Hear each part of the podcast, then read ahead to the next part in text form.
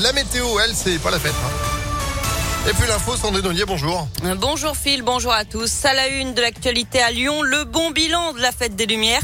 Euh, pendant quatre jours, vous avez été au moins 1 800 000 spectateurs à admirer 31 œuvres, notamment à Bellecour, place des Terreaux, à la Tête d'Or ou encore place Saint-Jean.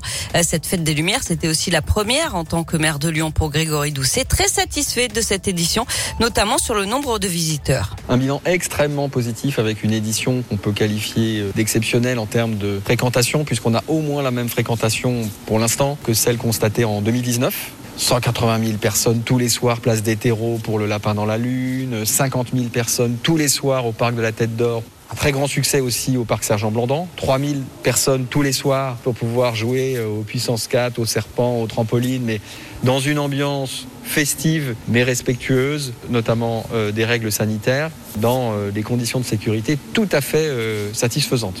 Egaelis, l'association bénéficiaire de l'opération des Lumignons du Cœur, a elle récolté 30 000 euros de dons. L'actualité, c'est aussi cette grève à la SNCF aujourd'hui. Attention, le trafic est perturbé sur plusieurs lignes de notre région, notamment entre Lyon et Bourg-en-Bresse, Lyon, Saint-Étienne ou encore Lyon-Vienne. L'élection de Mohamed Boudjelaba à la tête de la ville de Givors, il a recueilli hier 50,75% des voix au deuxième tour des élections municipales. Il devance Christiane Charnet, 31,2% et, Fa- et Fabrice Riva, 18,04%.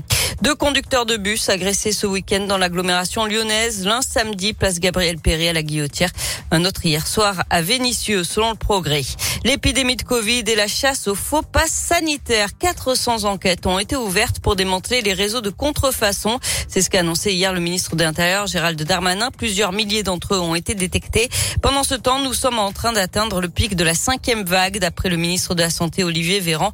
Plus de 14 000 personnes hospitalisées hier, alors que le variant Omicron se profile. Le taux d'incidence dépasse les 500 cas pour 100 000 habitants en France, 733 dans le Rhône. On passe au sport avec du foot, la 18e journée de Ligue 1 et ce match nul de Lyon à Lille 0 à 0. Les Lyonnais sont 13e du classement à 8 points du podium. L'OL qui connaîtra son prochain adversaire en Ligue Europa. Le tirage au sort des huitièmes de finale, c'est aujourd'hui à partir de midi et demi. Et puis chez les filles, les Lyonnaises l'ont emporté 2 buts à 1 sur la pelouse du Paris FC. Elles restent leaders du championnat. Merci beaucoup, Sandrine, pour l'info qui continue à tout moment sur ImpactFM.fr. Vous êtes de retour à 9h. À tout à l'heure. Allez, 8h32. Météolion.net